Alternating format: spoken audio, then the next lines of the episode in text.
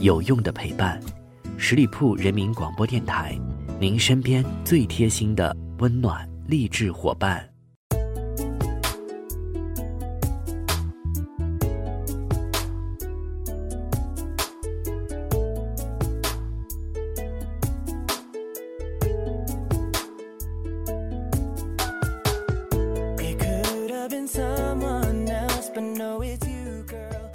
Hello，各位亲爱的耳朵们，欢迎你们继续来到十里铺人民广播电台的精彩节目。现在是出发吧，好奇心，我是晶晶。那今天已经是高考的第二天了，在昨天呢，高考的作文题目也已经出炉了，毫无疑问，再一次被大家占据了刷屏的地位。其中呢，全国卷二的作文更是被大家吐槽的最狠，不仅仅是因为难，而是因为根本就看不懂。题目原文是这样的：在二战期间，战斗机防护，多数人认为应该在机身中弹多的地方加强防护，但是有一位专家认为应该注意防护弹很少的地方。如果这部分有重创，后果会非常的严重，而往往这部分数据会被忽略。事实证明，专家是正确的，请考生结合材。料进行分析，自定立意，自拟标题，写一段作文，讲的是幸存者偏差。果壳少年之前发表过一篇关于幸存者偏差的推文，那在这里呢，我可以给大家一起来补补课了。二战期间，为了降低伤亡率，盟军试图对战斗机进行加固。在研究了大量返航的战斗机之后，海军分析中心的工作人员认为，飞机的弹孔大多集中在机翼和尾部，于是他们建议将这些受损最严重的地方加固。统计学家亚布拉罕·沃尔德却得出了一个跟直觉相反的结论，通过。计算，他发现参与调查的都是在战斗当中幸存下来的飞机，他们并未遭受到致命的袭击。相反，机舱和发动机等看似毫发无伤的地方反而更加的危险，因为这些区域一旦被击中，就会导致飞机失事坠毁。事实证明，他的建议才是正确的。战斗机的伤亡率最终得到了控制，死掉的数据是不会开口说话的，这样被人们称作幸存者偏差。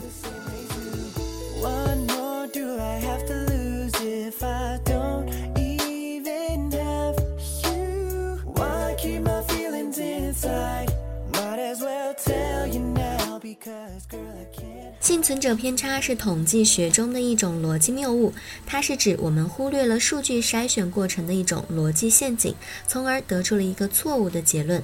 假设一名高中学校的一个班级在三年当中考试成绩稳步上升，无论用什么评价标准，这批学生每一年都比前一年做得更好，平均数、中位数、学生在年级水平的百分比等等的，我们能不能以此肯定校长的工作呢？恰恰相反，这些数据值得质疑。如果你有一屋子高矮不齐的人，强迫最矮的那个离开房间，也会使整个房间的平均身高上升。但这样做并不会使任何人的身高变高，这就是幸存者偏差的猫腻。在这种情况下，样本当中去掉了一些观测数据，那么对于剩余数据的分析也势必会产生一些变化。假设我们的校长真的不是个好人，他的学校里的学生啥也没有学到，每年都有半数人辍。学没有任何一名学生实际上考得更好，但这所学校的考试分数反而看上去很漂亮，因为学得最差的学生最有可能辍学，那么考试分数的平均分会随着更多学生辍学而稳步上升。所以幸存者偏差背后更值得深究的问题是我们如何选择评估样本。在进行统计调查，特别是抽样调查的时候，我们必须确认接受评估的群体当中每一个成员都有均等的机会。入选样本，否则最终得出的结论就会有偏颇。一九三六年的美国总统选举就是个很好的例子。文学文摘于事前进行了大规模的民调，他们向读者邮寄了一千万份问卷，回收了两百三十万份。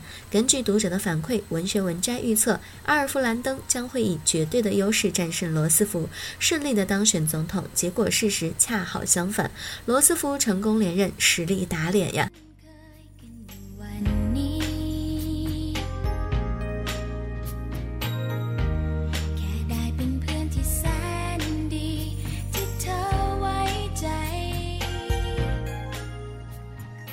的统计样本为什么还会产生这种误差呢？其原因就是样本选择的失误，又叫做选择偏移。回收的二百三十万份问卷是受访者的自愿选择，他们对此议题有着强烈的兴趣，根本算不上随机样本。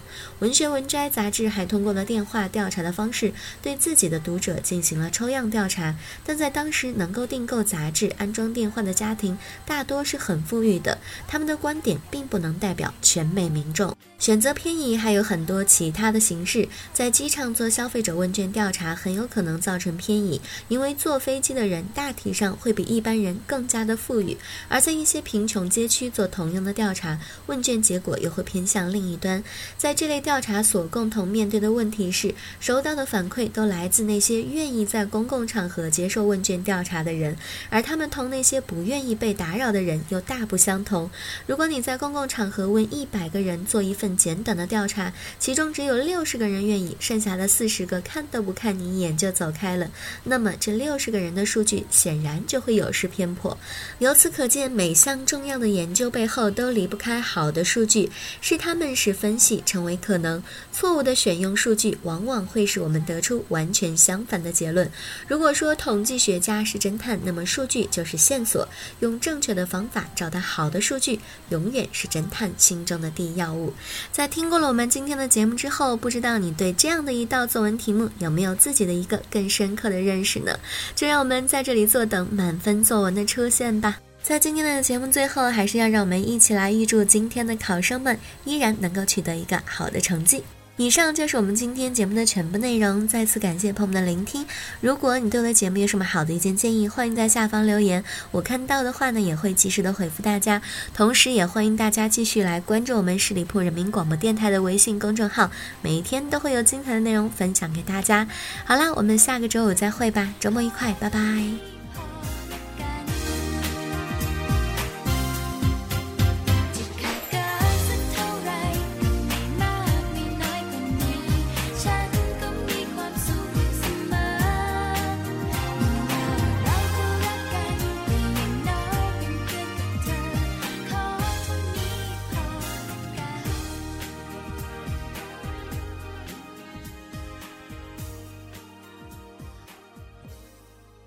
本期节目由十里铺人民广播电台制作播出。了解更多的资讯，请关注十里铺人民广播电台的公众微信和新浪、腾讯的官方微博。感谢收听，我们明天再见。